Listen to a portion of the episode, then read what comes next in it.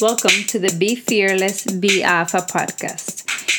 If you feel that you have an entrepreneurial mindset or you are looking to move on to the next level but don't know how to get started, then this series is for you. I've decided to document my journey, hoping to spark the fearless within you.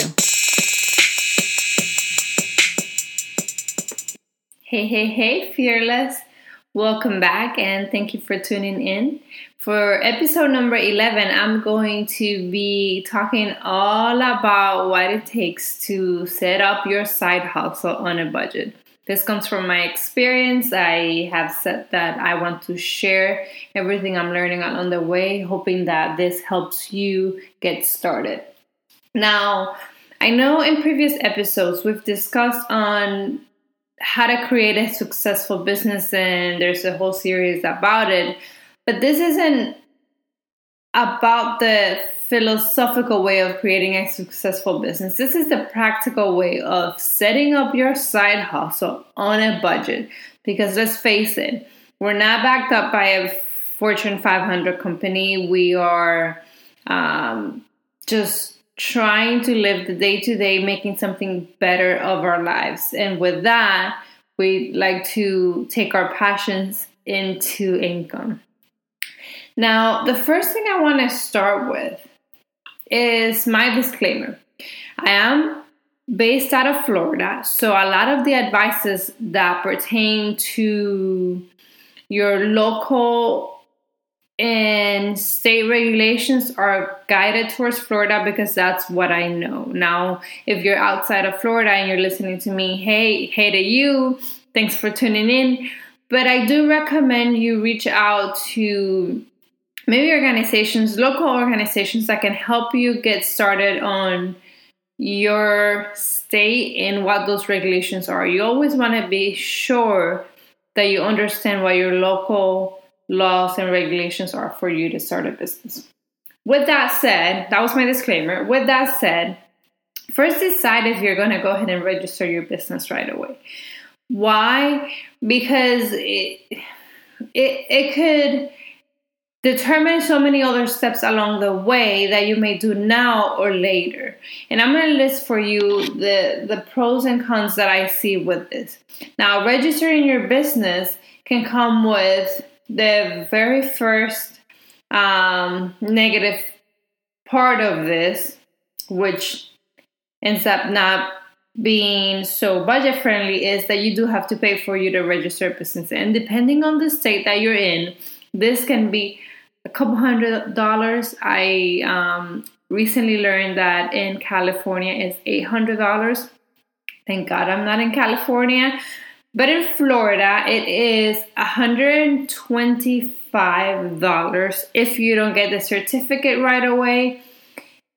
And don't quote me on this. You can always do your research and, I, and find out how much exactly it is at the time you're ready to set up your business.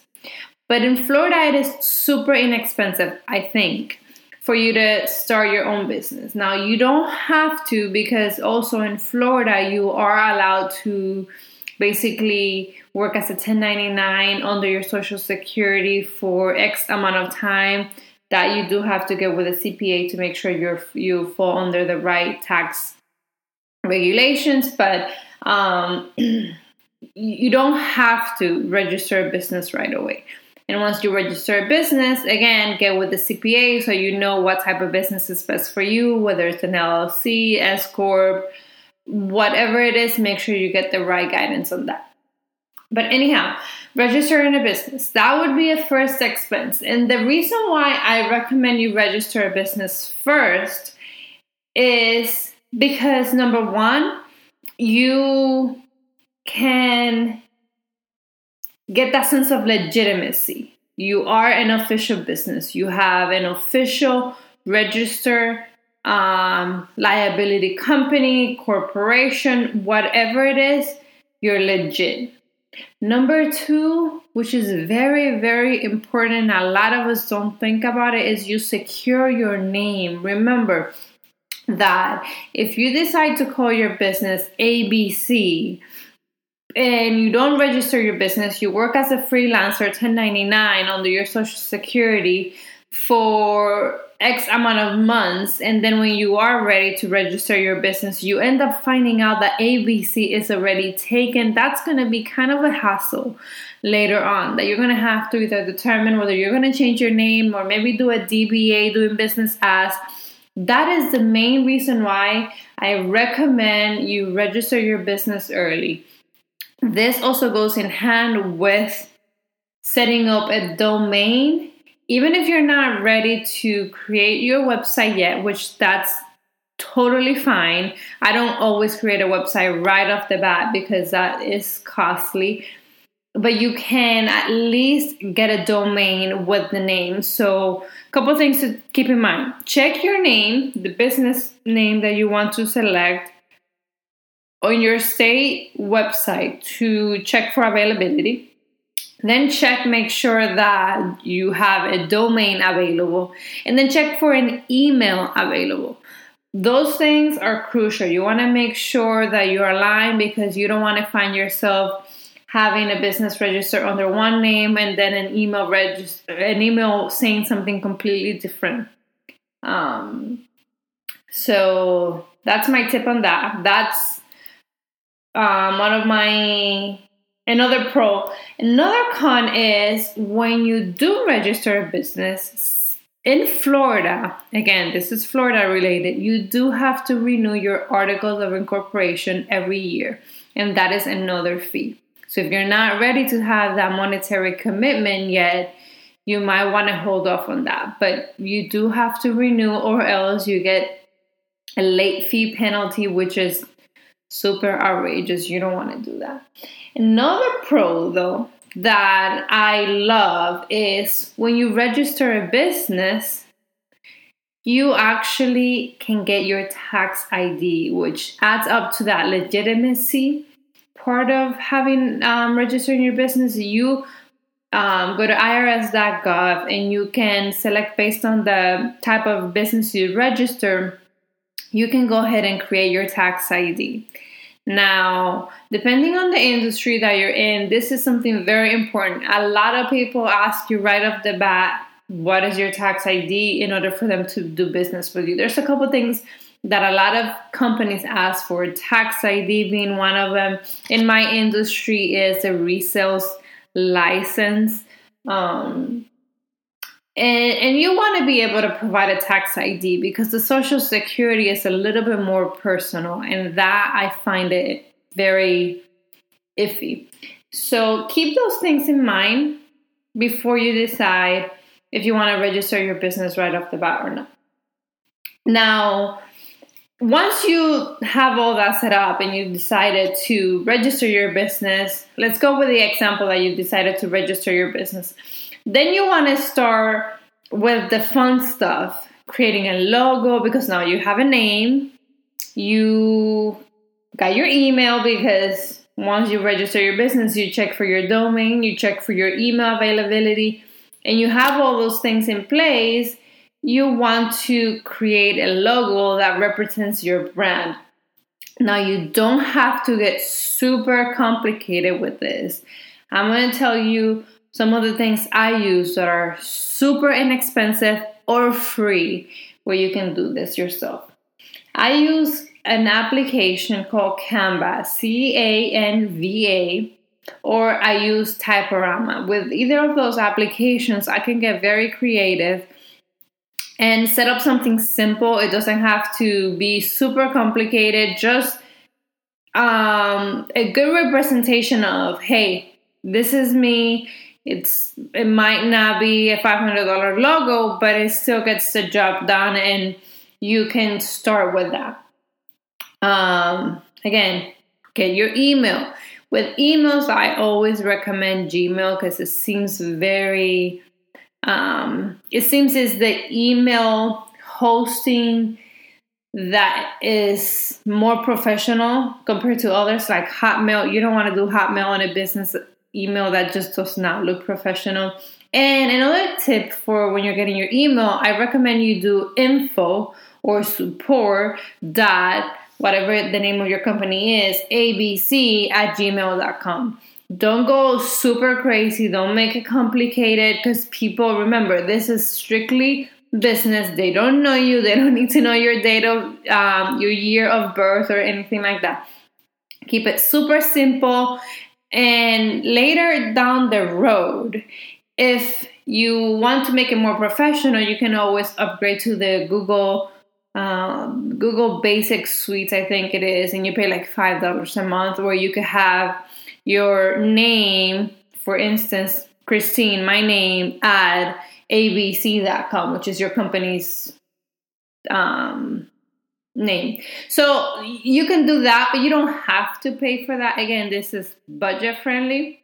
Start with a simple Gmail account where you can do info.abc at gmail.com or support.abc at gmail.com. Super simple. A lot of people do it. I mean, I know even freaking doctor's offices that have a Gmail account as their um, professional email address, and that's okay. People tend to see Gmail as an okay form of email hosting. Another tip I want to say is create social media content around your business. Now, remember, this is budget friendly. At this stage, you still don't have products, you still don't have services.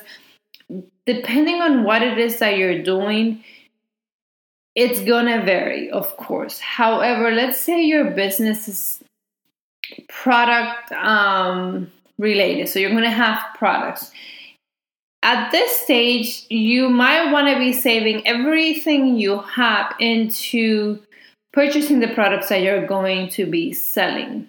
Now, with this, I want to say you don't have to wait until you get your products to start your social media engagement. You can definitely start creating your social media presence, get um, very specific about what you're posting. Make sure it's around whatever your business model is. So if you're going to be selling bottled water, but you don't have the actual water um, bottle itself, you can start posting stuff that relates to selling water.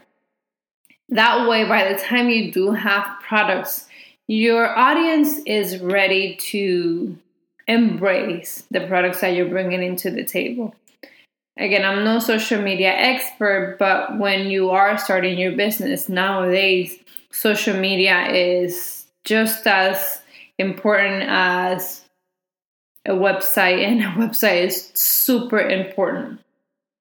Which that brings me to the next um, point. You don't have to create a website right off the bat if you cannot afford it, because you do want to make sure, especially if you're product based, that you have a very um, up to par website. However, you can always create like a landing page. And if you're not familiar with the landing page, it's like a one to two page website where people can just click and find whatever it is you're offering. Especially if you're linking that from your social media, you know, in Instagram, you only get one link. You want people to go exactly where you're going to channel their attention. If you don't know how to create a landing page, don't worry. You can always go to, I use Fiverr, F I I, F I I V E R R dot com, Fiverr with two R's. And you can find freelancers there that could be very resourceful and inexpensive compared to how much you would pay.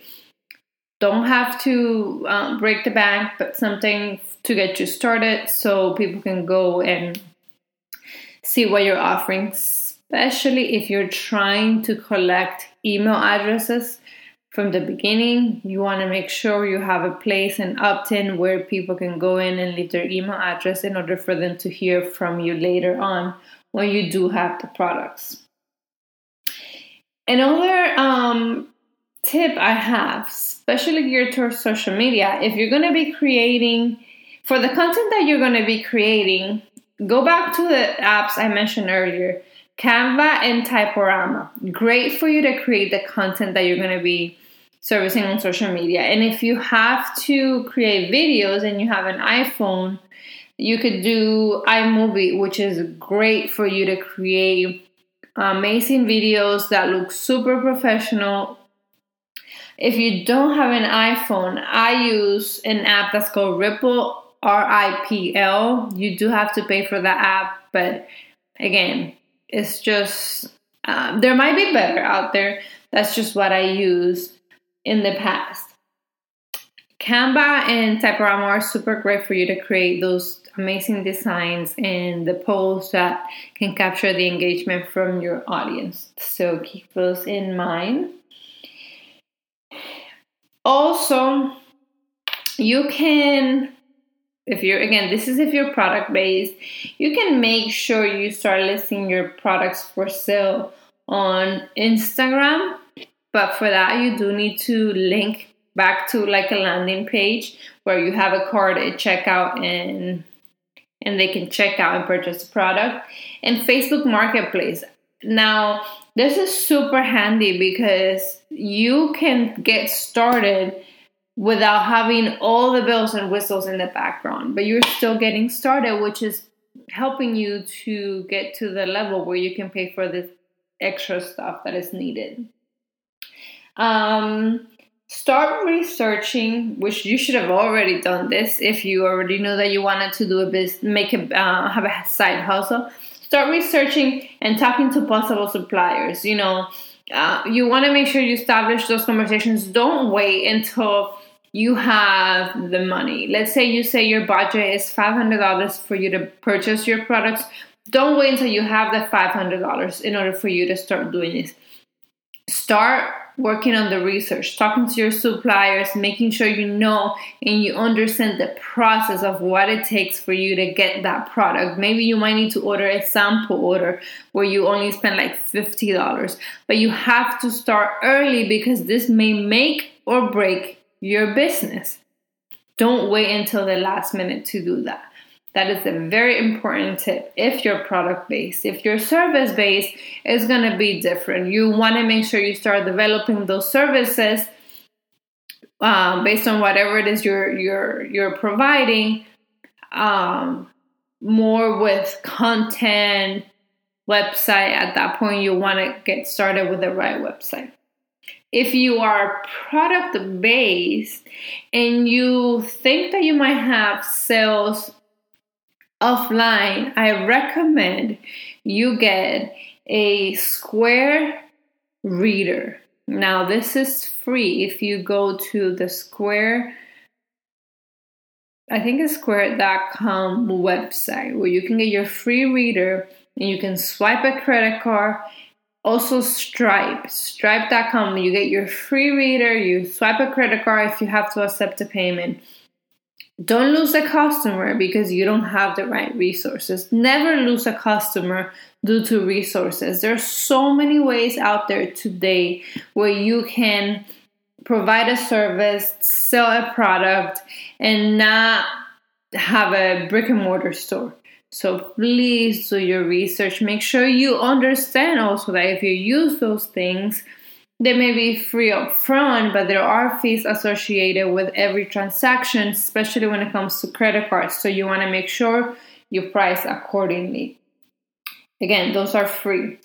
And if you are selling products and you are in Florida, something to keep in mind is you do need a resale certificate, which is a resale um, license. So that's also free. But if you do get it, you have to file your earnings every single quarter and make your payments. So you have to make sure that you can keep track of that because you will be fine again if you don't do it on a timely manner. And the last thing I want to touch on is the financial aspect of getting your side hustle all set up. Now, if you went the route of um, registering your business and you already have a tax ID, you are all set to go to the bank and get a bank account for your business. Now, I recommend personal experience that you go with maybe like a local credit union because their fees are super super good you're not having to deal with this big banks um, Uh, outrageous fees especially if you're starting out and you don't have customers you want to make sure you go with a you you do your research but I did start with a credit union before I moved to a bigger bank. Eventually, you do want to move to a bigger bank because you do have better benefits. But when you're starting out, you can start with a credit union. Another tip I have for when you set up your bank account is Wave accounting software. Now, this software I absolutely love, even though I don't use it as much as I should. What you do with this software is you link it to your bank account and it keeps tracks of all your expenses and you can you can tell it what is what. Like what are the expenses for product purchases and it automatically lumps them into categories based on taxes. So by the end of the year, all you have to do is run a report and give it to your CPA. That is super, super cool and it's free. You don't have to pay for it. And you can link your personal finances to if you wanted to. That could get a little complicated, but for your business, you do. And my last tip of advice when it comes to the financial and all together is make sure that whether you get a new bank account or you use an existing bank account, that you dedicate one account, one card for all your business expenses. Now, I wish I had done this from the beginning because I can tell you I've had a mumbo jumbo of business things coming in and out of different accounts, and that was not very organized, even though I had the bank account from the beginning. I often went out and purchased products with a different card instead of the one that was related for the business. That was my mistake. What I advise you to do is if you five if you only have five hundred dollars to spend for your business, put those five hundred dollars in a designated account so you know and you can track everything for your business. When it's coming in and when you're lumping in personal by the end of the year, there's no way you can find out and remember what is business and what is personal. So please don't make my mistake. This is me sharing what I've learned along the way, what has worked for me, and what hasn't. Doesn't mean it's the same thing for you, but at least you can try it. Let me know what works out for you. I hope you can find useful information with the tips I've, I've shared and I hope that you can get started and then that you stop making excuses to set up your side hustle because you don't have money. Because you can definitely start without money. You don't have to register your business right away if you don't have if you don't want to. You can definitely start. If you don't want to register your business, get yourself a logo, get yourself social media accounts and start putting out content. Stop procrastinating and get to it. I hope you have enjoyed this episode. I was super excited about it, and I hope you have found some type of useful information in it. Until next time, be fearless. Thank you for listening to the Be Fearless, Be Alpha podcast. If you've liked the content, be sure to share with a friend and become part of the community by following the Instagram page at fearless.alpha.women. Also, turn on your notifications so you know every time a new episode is released. Until next time, and like always, be fearless.